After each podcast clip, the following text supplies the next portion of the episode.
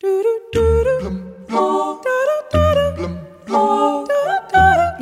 da da da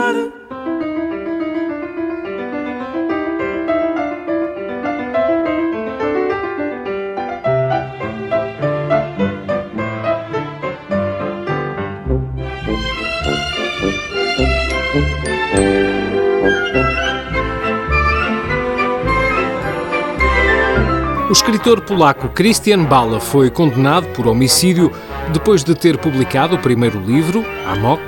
no qual descreve um crime supostamente ficcional, mas com detalhes sobre um caso real que a polícia polaca não conseguiu fechar, que só o assassino poderia conhecer.